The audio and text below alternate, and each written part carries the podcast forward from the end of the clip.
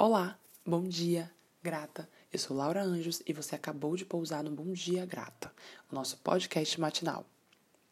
Oiê, tudo bem com vocês? Eu espero que sim. No episódio de hoje, eu quero trazer um pouco é, de uma experiência que eu estava tendo algumas semanas atrás e que eu precisei de alguma forma abrir mão, mas que de toda forma eu ainda sigo fazendo, que é a escuta de histórias né? De, de eu abrir meu WhatsApp para algumas pessoas, convidei essas pessoas a contarem um pouco das suas histórias, a contarem um pouco de como tem vivido esse momento pandêmico, de como buscaram estratégias para lidar com tudo isso há um ano, é, de como estão vivendo tudo isso há um ano, enfim. Com pandemia ou sem pandemia, óbvio que hoje tudo que a gente fala é, há um ano, né? Tudo que a gente fala está atravessado por esse fenômeno pandemia, mas é, pensando como essas pessoas, eu queria escutar como essas pessoas têm contado, têm vivido as suas histórias. E aí eu me coloquei à disposição para ouvir essas histórias. E é muito doido porque você se torna ouvinte é, direto, ativo de uma história, né? A gente está ouvindo histórias o tempo inteiro, todo dia. Esse momento agora que eu estou sentando com você aqui, eu estou contando uma sequência de fatos que, se a gente for chegar num ponto, elas tornam uma história. Porém, é, todos nós, todas nós, todos os dias estamos contando fragmentos da nossa da grande história da nossa vida, né? Então a gente pega recortes, porque não, primeiro porque não tem condições de contar tudo, e segundo porque a gente não tem é, a gente tem filtro, né? Não é tudo que a gente vai expor para as pessoas, a gente a nossa vida a nossa vida, se a gente for contar por um ângulo, principalmente no tempo das redes sociais, elas são esses recortes que a gente deposita nas redes sociais. Então, é o momento vivido bom, é a experiência, é a troca com as pessoas, são os presentes, são os mimos, são as coisas que a gente escolhe contar. Então, é uma história, a nossa vida é uma história que a gente escolhe fragmentos para contar para as pessoas, para expor, o que seja. E tá aí o grande ponto né? De pensar o como a gente tem contado essa história.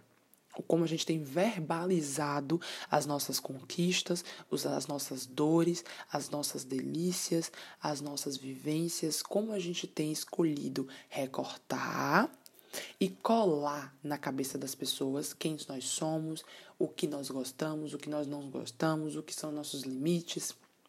E óbvio que a ideia de colar, ela é momentânea, porque naquele momento aquilo é que faz sentido na sua vida e aquilo é seu limite. Pode ser que em outro momento não seja mais. É aí o ponto da, do episódio anterior sobre ocupar o caminho do meio. Ocupar o caminho do meio é você dizer para você e para o mundo que aquilo que você apresenta não é estático. Você não está vivendo aquela situação, vivendo essa, essa pessoa que você é para todo um sempre amém tá? É importantíssimo que você mude. Estar em movimento é isso. Estar em movimento é você viver situações, viver momentos e se beneficiar disso para aprendizado, para crescimento. E aí, é, o curioso de ouvir essas histórias de forma ativa foi que, de fato, a gente não sabe contar nossas histórias. E aí o não saber não é eu apontando para as pessoas que me mandaram essas histórias de que elas não de que elas não se conhecem, né? De que elas não quem sou eu para falar que uma outra pessoa não sabe contar sua própria história. Não é sobre isso. É sobre o fato de que de, de fato a gente não foi ensinado né? Nós não fomos ensinadas a sentar e contar a nossa história como uma sequência de fatos que se conectam e que comunicam quem nós somos. Nós fomos ensinados a, nesse meio do caminho, filtrar aquilo que a outra pessoa precisa ouvir, ou mais, filtrar aquilo que eu é, gostaria de ouvir sobre mim mesma. Não necessariamente o que eu vivo.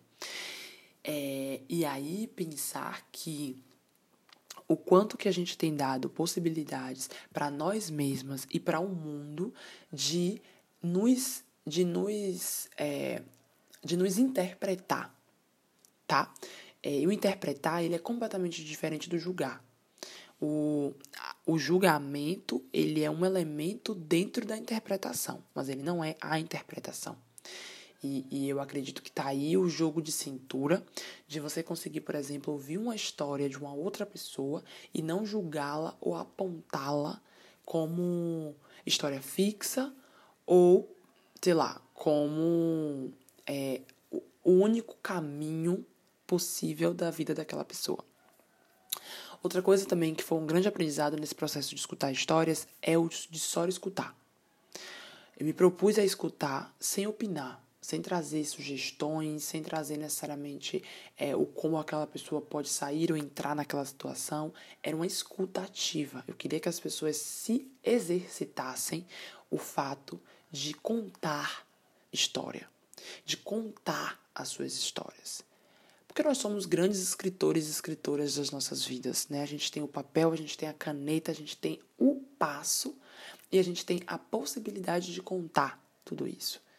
Então, é, como grandes artistas da nossa grande vida, a gente tem uma grande responsabilidade sobre o que a gente conta e a porcentagem maior da interpretação do outro, além, óbvio, da bagagem do outro, é o como a gente comunica a nossa sequência de fatos, o como a gente comunica essa história.